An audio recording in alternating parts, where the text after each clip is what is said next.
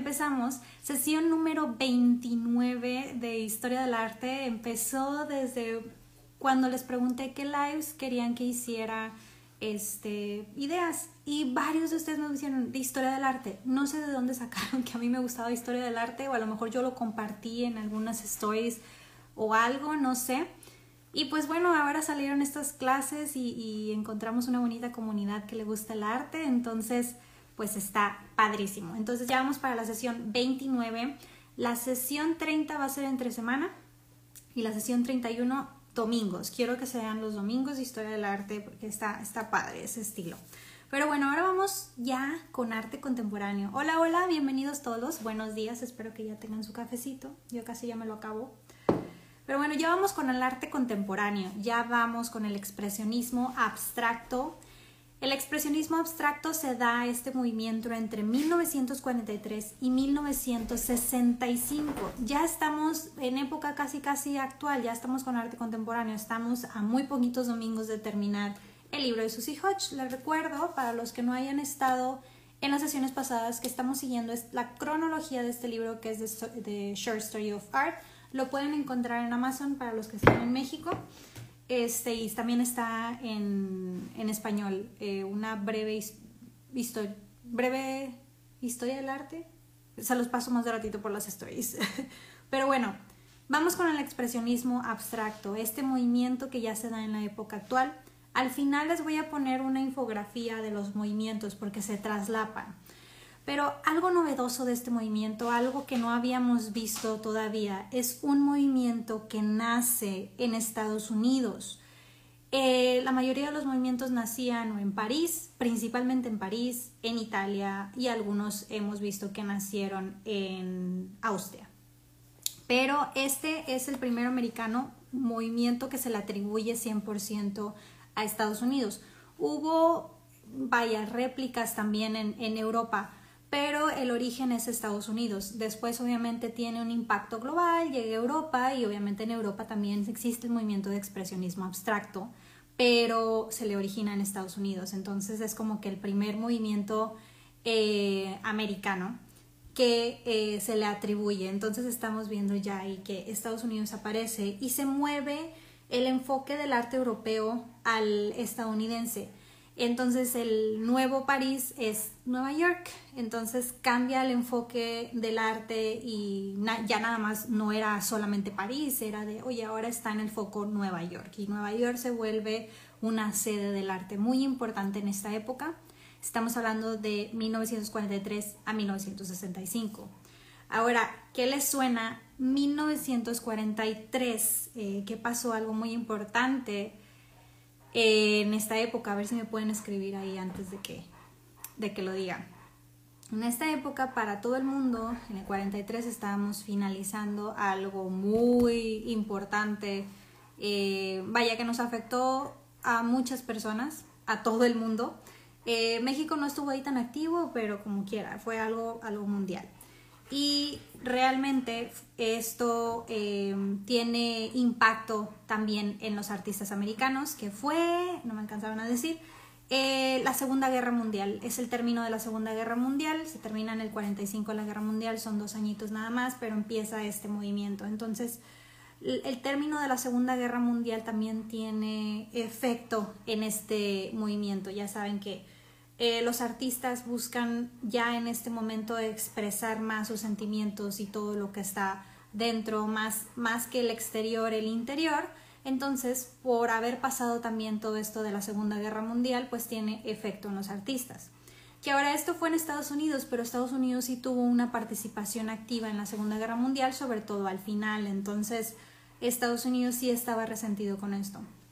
Y bueno, este movimiento originalmente se llamó la Escuela de Nueva York, este, porque vaya, realmente empieza en Nueva York y esto es algo nuevo para el, el enfoque artístico. Entonces, estos artistas se inspiran en el surrealismo, que es el movimiento activo que está en este momento, y ellos creían en la espontaneidad y la libertad de expresión. O sea, ellos no, ellos no querían reglas, no querían límites, querían expresar lo que sentían y como les decía, no, no del exterior, no representar algo en el exterior, sino lo del interior, que, era lo que ellos querían expresar hacia el mundo, expresar lo que estaban sintiendo. Y bueno, pues estaban luchando, como les decía, por recuperarse de la Segunda Guerra Mundial. Entonces, pues eso fue algo muy impactante y eh, en Estados Unidos estaba muy, muy cerca de todo esto, de toda esta catástrofe. Y bueno, em, los artistas ya en este momento expresaban sus sentimientos a través de sus obras y se considera el expresionismo abstracto, todas las obras de este movimiento muy energéticas, muy dinámicas, con mucha energía. Entonces, esta es una de las características de, las obras eh, abstractas, que es expresionismo abstracto. Al final viene también, precede del... Em, se inspira también del expresionismo alemán, que fue el que vimos hace algunos, muchos domingos, pero combinan surrealismo y combinan, ok, bueno, es algo que no tiene sentido, que es eh, muy, muy adentro de mí, y que no tiene que formar una imagen clara, sino tiene que ser de alguna manera eh, expresar lo que siento con formas, dinámicas y colores. También se conocía alternativamente como pintura de acción. Al ser tan dinámicas se conocían como pinturas de acción. Ahí no sé si alcanzan a escuchar arriba, aquí está. Está acostado río lejos, así dormido, y nada más escucha que voy a dar una clase o un en vivo y se viene, así como que, ah, bueno, es, es hora de dar el en vivo, aquí voy a estar para apoyarte. y bueno, expresan emociones internas. Entonces el expresionismo abstracto viene de una combinación del expresionismo alemán, del surrealismo y de, eh, vaya, el impacto que habían tenido de la Segunda Guerra Mundial. Entonces ellos querían libertad, querían dinamismo, las pinturas eran energéticas y no querían límites. Entonces esto es lo que representan las pinturas abstractas. Que ahora hay mucha crítica eh, referente a estos movimientos porque dice, realmente nada más son garabatos, no tiene sentido y este Em, y hay mucha gente indignada que son de los, de los lados de, la em, historia clásica, de las pinturas clásicas, de las obras clásicas. Y este, pues sí, obviamente ahorita que les diga el precio de las pinturas, tal vez ustedes vayan a opinar algo o no sé. Pero bueno, vamos, les voy a hablar nada más de tres artistas. Unos artistas eran esposos y otro artista. Eh, vamos a hacer chiquito este historia del arte para tratar de mantenerlo un poquito más chiquito. Ahí pónganme si les gusta que dure una hora o les gustaría que fuera un poquito más chiquito. Como quiera, ahora les hago el resumen de 30 segundos. Hago mi mayor esfuerzo por resumir una hora en 30 segundos. Entonces también les comparto ese. Pero bueno, el primer artista que les voy a platicar es Jackson Pollock. Él es americano estadounidense.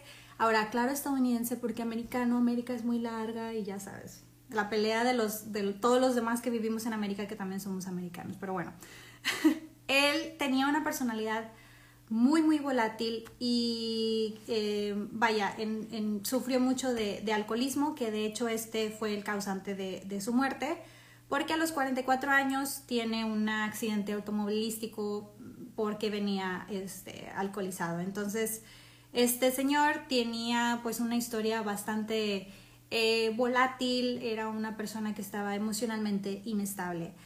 Pero aún así eh, sus obras eh, son valuadas muy, muy, muy alto, ahorita les voy a comentar. Él es esposo de Lee Krasner, que ahorita vamos a hablar de ella. Ella también es una pintora muy famosa de este movimiento. Entonces, pues este señor, lo que este artista, pinta esta obra, esta obra se llama Number 17A, número 17A, en pintada en el 48 y esta se vendió, ya ahorita está en una colección privada, pero el día de la subasta esta obra se vendió, adivinen en cuánto, a ver, de los poquitos que tengo aquí este, viendo, pónganme ahí una cantidad en dólares que crean que se vendió esta obra. ¿En cuánto creen que hayan vendido esta obra? Estamos hablando de 1948, pero obviamente se, vendió después. Entonces esta se pintó en 1948. Evalúen esta obra. Es em, Oil on Fiberboard y se vendió en una colección privada. Más o menos díganme en dólares, ¿cuánto creen que se vendió esta? A ver, buenos días ahí a los que se están conectando. Buenos días, Rubén. Y hola, hola. Bienvenidos. Ahora díganme, pónganme ahí una cantidad. ¿En cuánto creen que se haya vendido esta hora? Este, de arte. Ahora vayan evaluando, bueno, obviamente no, no van a vender las otras obras clásicas, ¿verdad? Pero esta obra sí se vendió, está en una colección privada y estamos hablando del expresionismo. El artista es Jackson Pollock, no sé si habían escuchado hablar de él. Yo no soy, este, mm, vaya, estudio mucho historia del arte, pero yo sí soy de, de, los de clásica. Me gusta el arte contemporáneo, pero más información o más, eh, vaya, certificaciones de educación y todo son de arte clásico. A ver, nadie, nadie se le ocurre. Bueno, esta obra se vendió en 200 millones de dólares. Entonces, hay muchísima gente que este, viene y dice, ¿qué? ¿Cómo puede ser que 200 millones de dólares esta obra? Y empiezan mucho a criticar de que yo lo pude hacer y bla, bla, bla. Pero hay que entender em, que las obras en este mundo, ya en este, en este momento, las obras contemporáneas, ya es más el 250 pesos, Rubén. No, bueno, casi, casi. 200, pero millones de dólares. Más o menos por ahí va. Entonces la gente está muy indignada de que pues cómo es, nada más son puros garabatos, etc. Pero al final es el proceso, es el... Es, ahorita en el arte contemporáneo, más que el, la técnica en sí o lo que representa o cómo se ve, es eh, lo que significa, el, el, significado que le dan a la obra, qué quiere decir la obra, los sentimientos. Y al final esto es lo que estaba pasando eh, yo pensé que eran 30 millones, no, son 200 millones de dólares. Claro que eso es otra, esa es una de las históricas que se han vendido ya muchísimo, muy caras, pero las otras por ahí andan. También las de Lee Krasner no andan tan, tan lejos, pero sí, están valuadas muy, muy alto. Estas obras sí, algunas de hecho muchas están en venta y muchas están, si les gusta este, este movimiento, muchas están en el Museo de Arte de Nueva York, el MoMA, de Nueva York, por si quieren ir. Eh, besos, saludos, Tampicos para ti. Gracias, saludos. Y bueno, en la siguiente obra que les voy a mostrar, eh, a mí sí me gustan las, las obras, pero no creo que me gastara 20 millones de dólares en esa obra. Pero bueno, el eh, esta es otra obra, esta es otra obra de, de él, también es, es eh, famosa, pero esta está, sí está en una Galería Nacional de Arte Moderno Contemporáneo, esta está en Roma, Italia. Ya saben que las obras están regadas por todo el mundo porque se las pasan, se las venden y las antiguas se medio las robaron. De hecho hay una historia de la cabeza de Neftiti que está en Berlín, esa un historiador fue a Egipto y está haciendo las excavaciones y encuentra la cabeza. Y cuando se la lleva a Alemania, pues obviamente no te puedes llevar esas cosas porque son de, del gobierno de, Egipto. Y cuando dijo, ay no, encontré así cosas bien X, o sea, cuando sí te dejan llevarte cosas que no son tan, o sea, época no tan, no tan vieja, era época semi-actual y dijo, ay, no, yo no llevo nada. Pues sí, nada más encontré así unas piedritas así bonitas que quiero poner en los museos de, de Berlín. Y ya, pero luego descubrieron que traía la cabeza de Neftiti. Pero bueno, esa ya es otra historia. También hay que hacer un live de eso. Me gustaría hacer debates. Y bueno, la siguiente se llama Catedral, pintada en 1947. Este está en el Museo de Dallas, el Museo de Arte de Dallas en Texas, Estados Unidos. Y si ven, el estilo más o menos era muy parecido. Em, de los tres artistas que les voy a mostrar eh, dentro de mi punto de vista muy personal, creo que Pollock representaba más el expresionismo abstracto y luego su esposa Lee Krasner. Y eh, uno también muy importante que les voy a hablar al último es Ashley eh, Gorky. Ashley Gorky. Gorky. Gorky.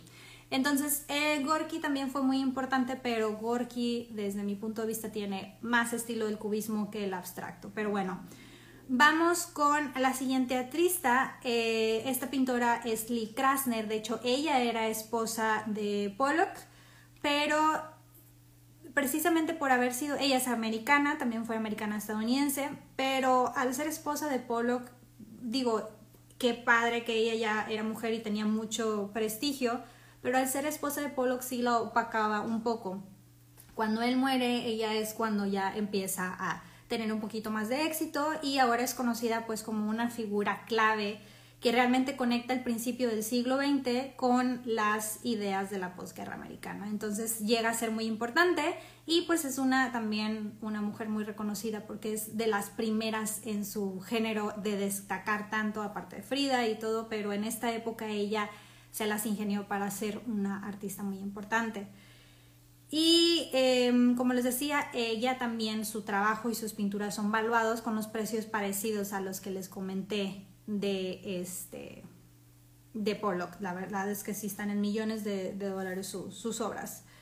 Y bueno, la primera obra que les voy a mostrar se llama Obsidian, pintada en el 62. Es una litografía. Está en el MoMA de Nueva York. El MoMA de Nueva York, el Museo de Arte Moderno de Nueva York, tiene muchísimo de estas obras. Es realmente arte contemporáneo. Entonces, si quieren ver arte contemporáneo, vayan al MoMA de Nueva York. Así de que sí, ahorita compro mi ticket y me voy. Bueno, no, si acaso van a Nueva York, les recomiendo ir a ese museo. Yo no, lo, yo no he ido, este, me encantaría ir, espero algún día poder ir. Pero bueno, este es el estilo, este, sí me gustan estas obras, digo, ya van a decir que estoy bien loca, pero sí me gustan, me gustó que fuera, eh, eh, o sea, que le dejara el margen blanco y que en medio hiciera eso, está padre. Y se llama Obsidian y para mí es como que, ah, bueno, la Obsidian como la piedra obsidiana, que si la ves pulida, pues no ves estas figuras, pero si no está pulida, sí tiene como que estos garabatos. No sé si a eso se refería ella, pero a mí sí me gustó esta obra. Ahora, ¿qué opinan ustedes del expresionismo abstracto? También me gustaría que pusieran, si están viendo la repetición, o si no, pongan de una vez en los comentarios qué les parece los movimientos, o sea, qué opinan de los movimientos, si les gusta, si no les gusta, cuál es su artista favorito, etc. Entonces, para hacer un poquito más de conversación. La siguiente se llama eh, Tao, de pintada en 1957.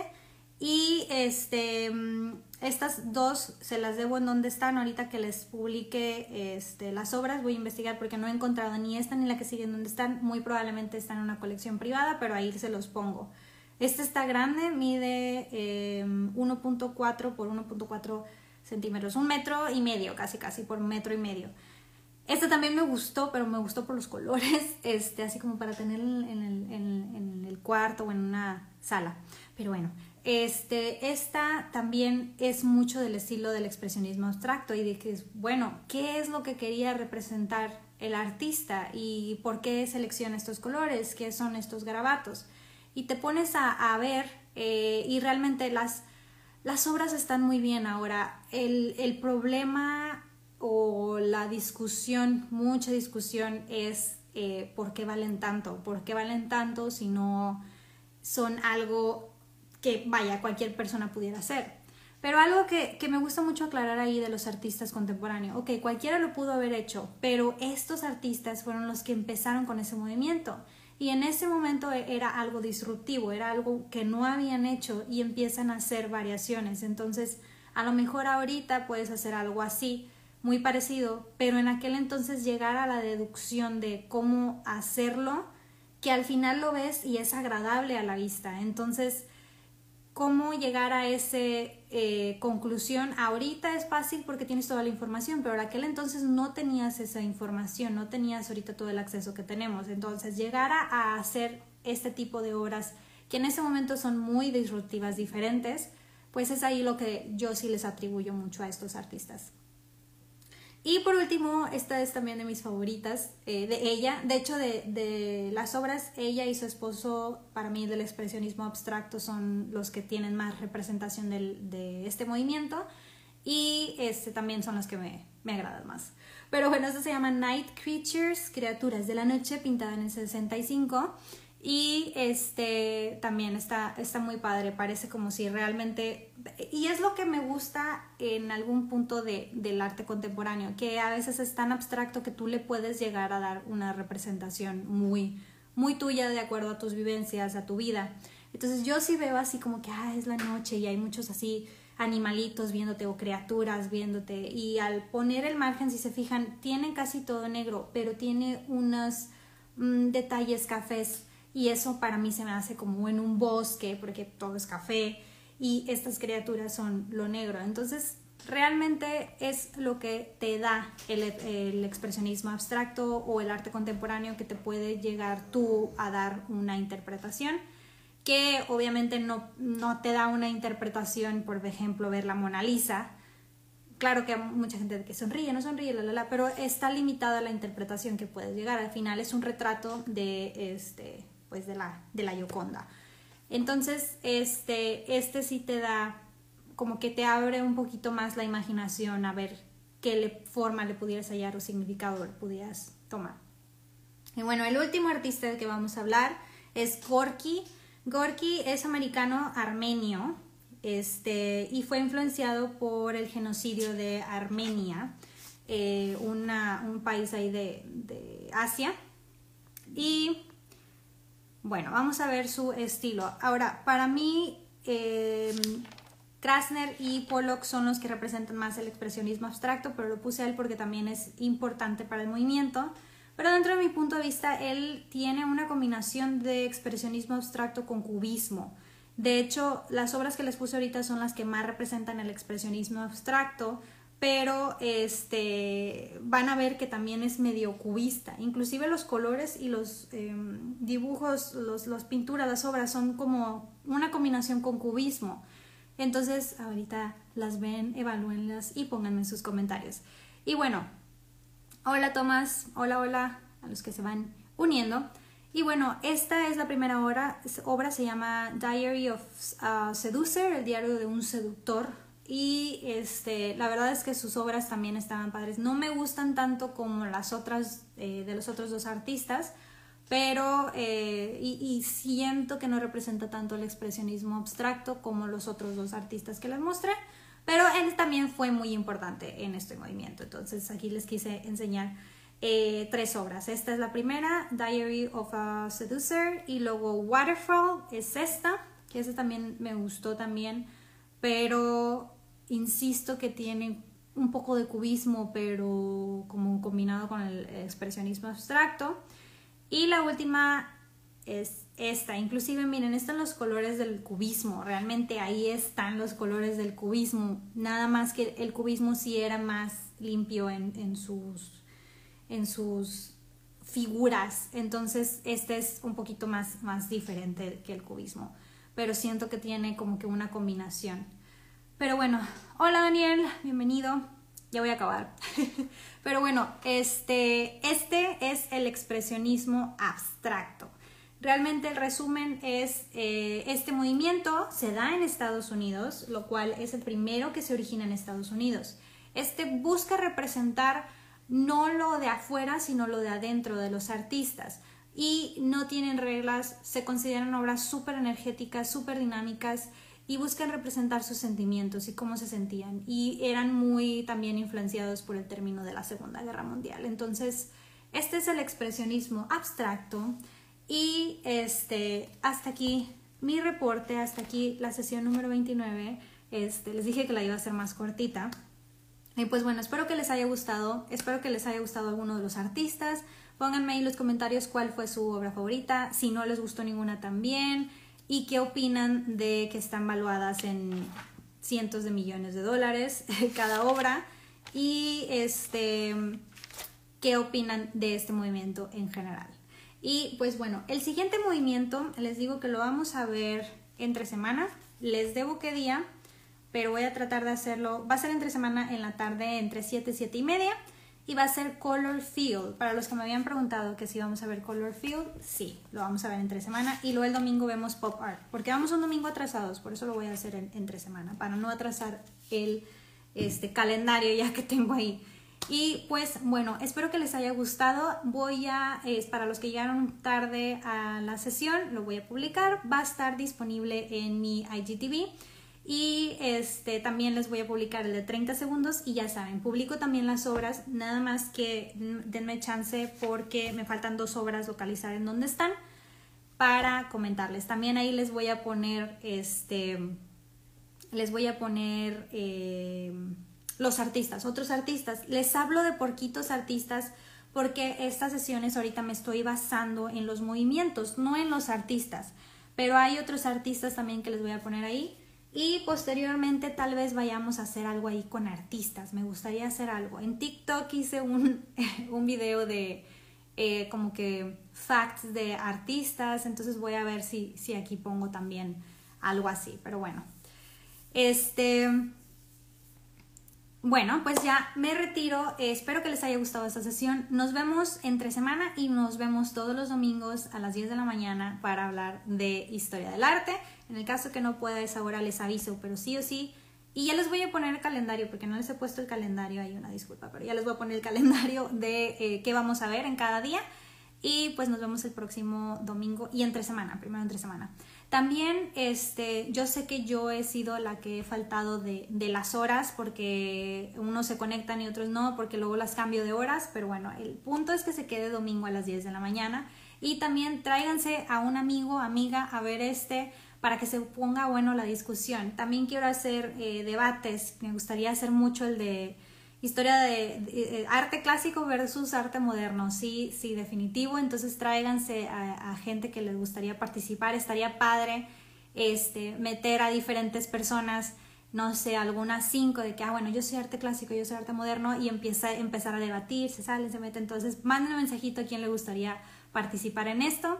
También este, vamos a, a hablar de artistas, etcétera. Entonces ahí para que se haga un poquito más, más grande esta comunidad y podamos discutir más de arte. Y pues bueno, les deseo un excelente domingo, que tengan muy muy bonito domingo, que desayunen rico, si ya desayunaron, pues provechito, se tomen su cafecito, yo ya voy a hacer este lo de los 30 segundos y luego ya me voy a meter a, mi clase. Y pues bueno, ah, me encantan tus tazas, gracias. Este es de, de Francia, la compramos allá cuando fuimos a mi graduación, fue un momento bonito. Este, y tengo otra que dice I Shoot People, pero esa ahorita no la tengo. Sí, me encantan las tazas. De hecho, me mandaron unas de Van Gogh que las quiero, pero pues todavía no las tengo. A ver si este las puedo conseguir. Se las voy a compartir en mis stories para que vean, estoy enamorada. Me las mandó un amigo, este, Tito. Tito me las mandó. Tito, saludos si estás viendo esto. Y yo de que yo quiero esas tazas, soy fan de las tazas y el café. Pero bueno, nos vemos entre semana y todos los domingos para hablar de arte. Un beso a todos y un abrazo. Gracias por estar aquí. Bye. ¿Venderías en tu shop tazas? No vendo tazas, pero es buena idea. Yo, este, no es nada, mal, nada mala idea, ¿eh? Pero igual manden más información que les pudiera hacer. Ay, estaría bien padre diseñar tazas con obras y así es una muy buena idea. Pero bueno, estas yo no las diseño, estas las consiguen en Starbucks, estas de Starbucks. Las de Van Gogh se las voy a compartir también, creo que estaban en Amazon o en otra tienda, no me acuerdo. Se las voy a compartir también por si quieren. Y este, si quieren ver en mi tienda tazas, les pudiera diseñar tazas y todo, pero me llevo de tarea eso. Pero bueno, un beso a todos, un abrazo y que tengan excelente domingo. Gracias por estar aquí y nos vemos pronto.